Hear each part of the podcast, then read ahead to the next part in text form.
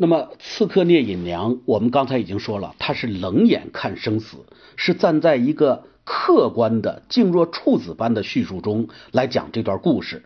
因为客观就需要冷静，而需要冷静，用什么来表现最合适呢？就是大量的静止一般的长镜头的多处使用。所以说。这是侯孝贤一以贯之的叙事态度，什么态度呢？就是沉静的在展现，只有展现，没有人为的那种跌宕起伏、张弛节奏，也没有热闹的戏剧冲突、纵横捭阖，只有过往生活的流程呢，从镜头中缓缓的涌出，所有的电影拍摄技巧消融在似水流年之中。侯孝贤的电影啊，从来都不是用动来征服观众，而是用静来穿透人心。之前的《悲情城市》《风归来的人》等等影片，已经用富有表现力的长镜头、定点摄影震惊了世界。什么叫长镜头？什么叫定点摄影？我们之前呢已经讲过很多遍了。待会儿呢，我们也可以再把这个长镜头呢，在这期节目里边稍微的给大家再复述一下。现在呢，我们先把侯孝贤的这个理论说完。那么这部刺客电影也跟以前一样，也是把摄影机呢当做一双洞察而温情的眼睛，慢慢的接近大唐将乱而未乱的时刻，在风不动之中让人心动。在《刺客聂隐娘》中，多个镜头的拍摄，你们会注意到有个特点，就是都是把机器摆在一个顶角的位置，用全景或者远景把一场戏呢一个镜头拍完。如果需要特别强调，那干脆呢就同轴跳一个中景或者近景。侯孝贤在拍摄的时候，机器呢通常是很少运动，他甚至很少用标准的内外反拍镜头。原因呢，就在于为了保持画面情绪、人物的心境以及相互关系的稳定完整，使人景物融为一体，以便让观众呢能够身心极其投入的去体验当时的所思所感。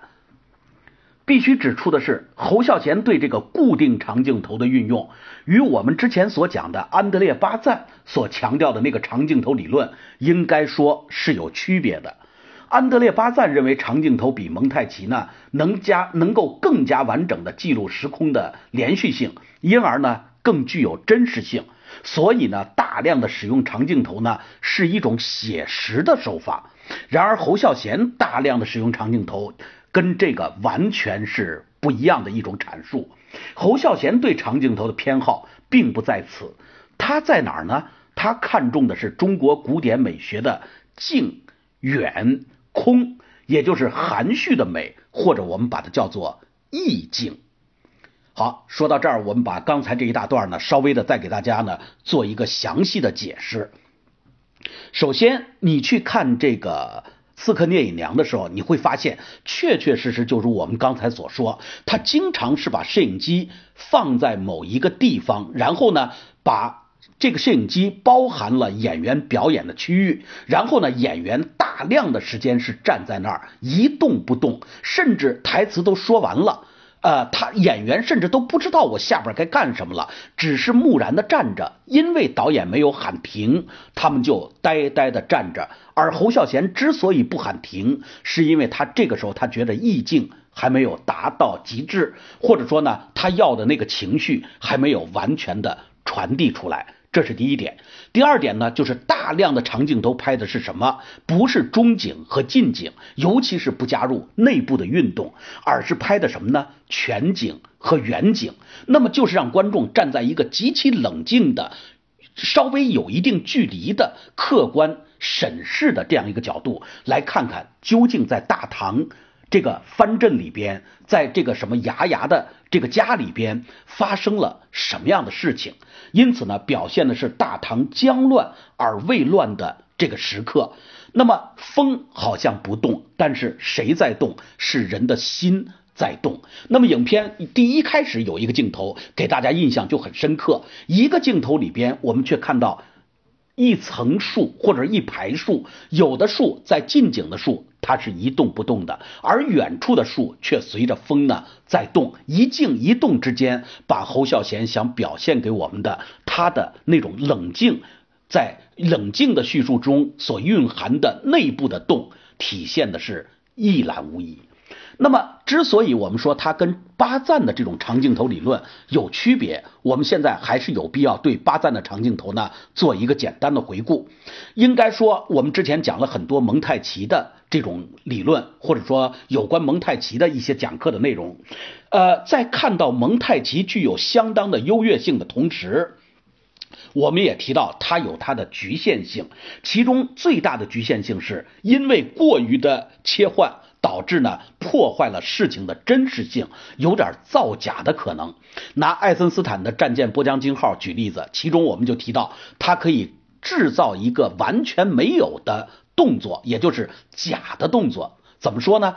当哥萨克士兵挥起马刀的时候，当我们那个老太太一捂自己的眼睛，眼睛里流出鲜血的时候，我们却发现那把刀其实根本就没砍在她的脸上，但是就把砍刀的镜头和老太太捂着脸的这个镜头接在一起的时候，我们创造了一个。没有的动作，从这个角度来说，蒙太奇是造假的，它是有局限性的，这也导致了巴赞对他的不满。因此呢，巴赞提出来，他说：“你有人工的痕迹，有破坏时间和空间的真实关系的痕迹，有作假的痕迹。随着电影技术的进一步的发展，那么应该怎么样呢？”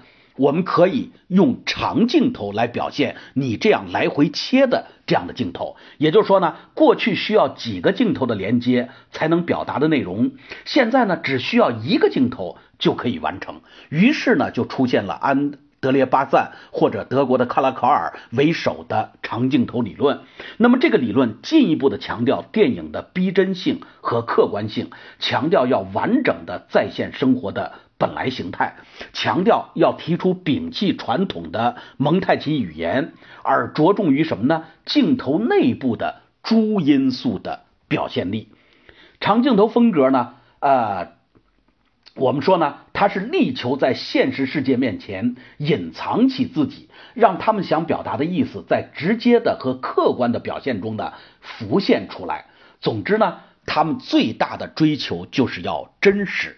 那么这是安德烈巴赞所推崇的蒙太奇，但是我们说侯孝贤他之所以在他的影片中用那种沉静的、客观的、一动不动的，甚至让观众都有些看着有点窒息的这样的长镜头，并不是追求所谓的客观真实的这样的不打破时空的效果，恰恰相反，他追求的是我们刚才说的是静、远、空这样的一种。中国传统美学的含蓄的美，或者叫做意境，这是我们要讲的第二个部分，沉静的展现。那么第三个部分，我们指《刺客聂隐娘》的艺术特色是什么？是空灵的意境。好，什么叫空灵的意境？我们在下一讲讲给大家听。